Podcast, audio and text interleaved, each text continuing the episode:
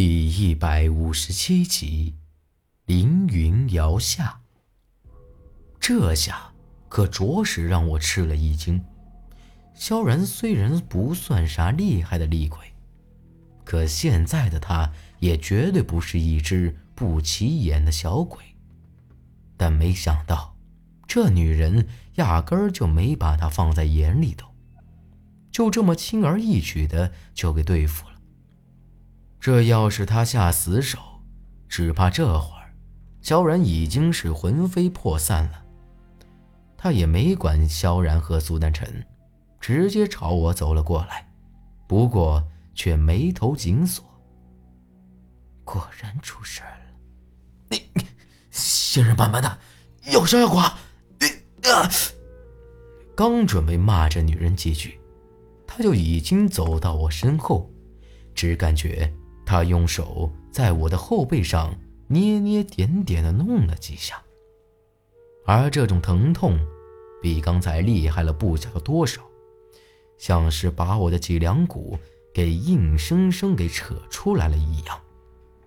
我这一声惨叫，哇啦一声就喷出一口血来，浑身的汗一下子都给冒了出来。这会儿。小然和苏丹晨又冲了过来，就在快要到我跟前的时候，这女人忽然大喝一声：“不想让他死，就滚开！”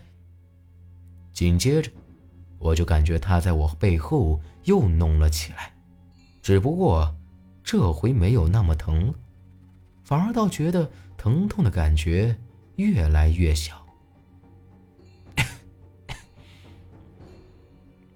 这女人弄完，轻轻咳嗽了两声，才慢慢的起身走到我的跟前。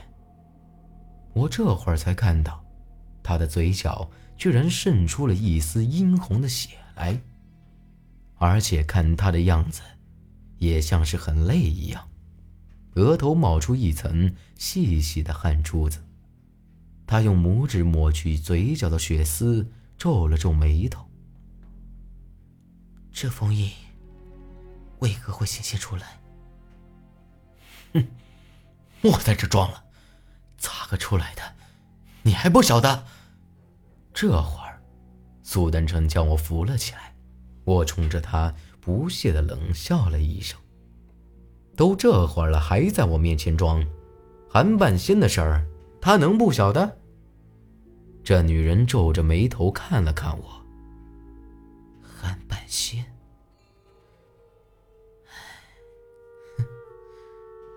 说完，他有些无奈的笑了一下，眼里闪过一丝无奈，但转瞬即逝。他这话，倒是让咱们有些搞不懂了。看他的样子，倒不像是在说谎。难道？他真不晓得这一切都是拜韩半仙所赐吗？而这会儿，我也一点都不觉得后背还疼了。难道刚才他在救我？那确定没了？苏丹城看了看我的后背，吃惊的说道：“我这封印是眼前这个女人设下的，而这会儿又是她救了我。”可他居然不晓得韩半仙是鬼门的人，这弄得我是越来越糊涂了。那个，当年是你把那股子邪力封印在我身子里头，那到底是什么东西啊？我赶紧问起这事儿来。这女人行踪不定，咱们完全摸不透，现在得赶主要问了，不然的话，这以后啊。只怕是没机会问了。他看了看我，笑了笑，露出两个小酒窝，格外的好看。时间到了，你自然就会晓得。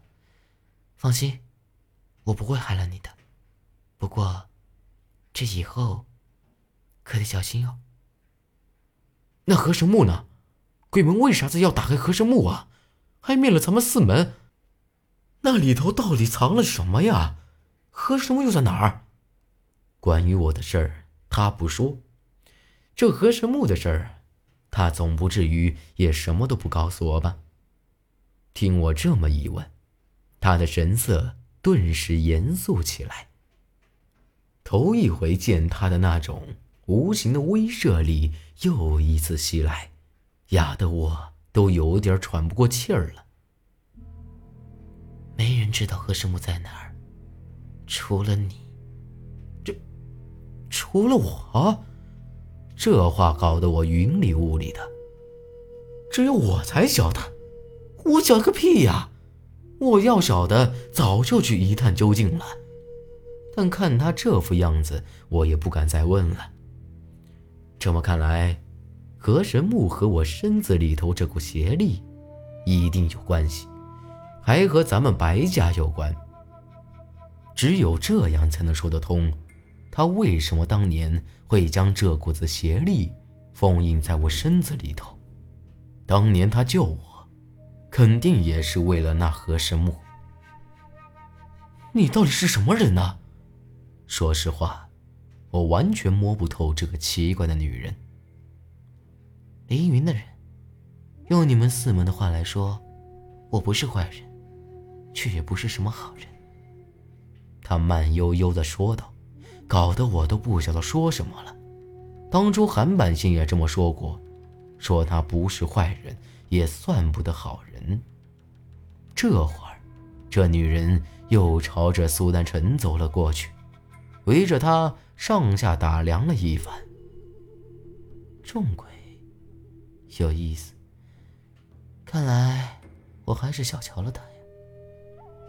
这女人也太可怕了，先不说我见她这两回露的这几手的本事，居然能一眼就看得出来苏丹臣身子里被中了鬼，也不晓得他还有啥更厉害的本事，咱们没见识过了。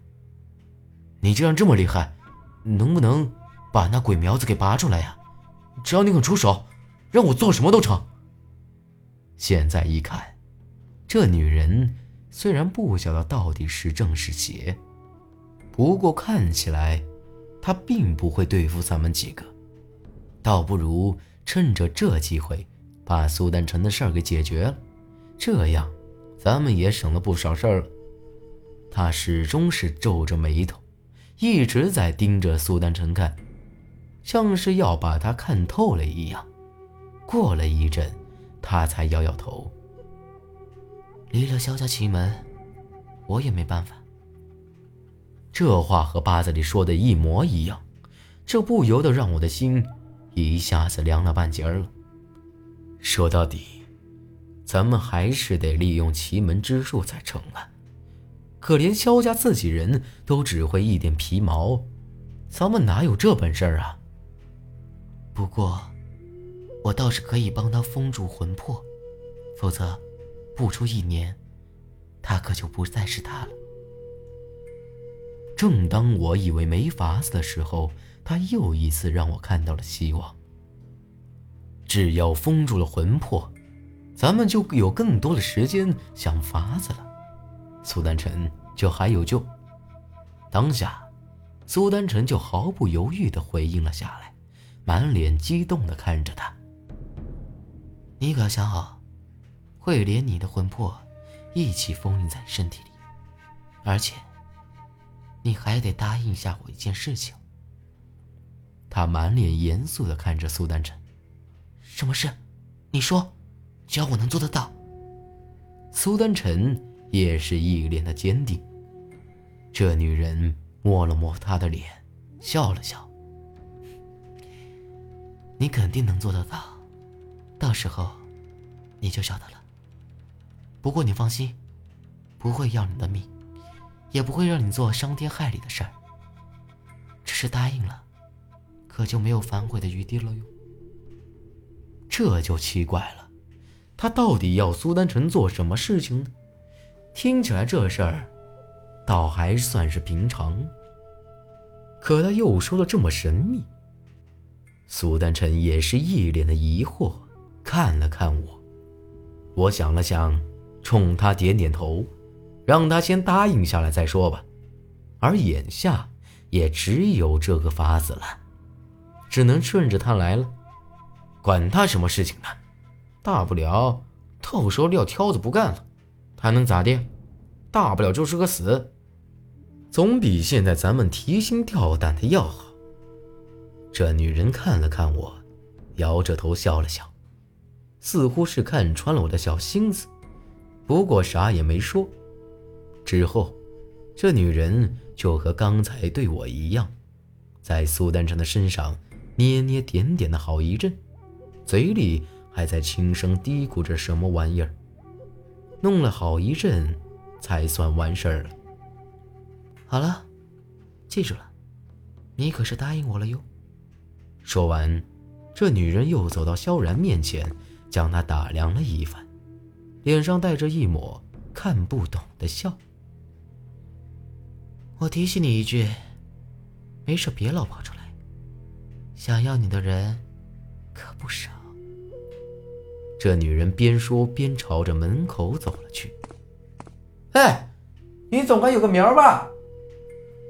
我在后头喊了一声，这会儿他已经出了门了，只听到叮铃铃的银铃声。凌云摇下，远远的听他回了这么一句，而这才一眨眼的功夫，就再听不到那铃铛声了。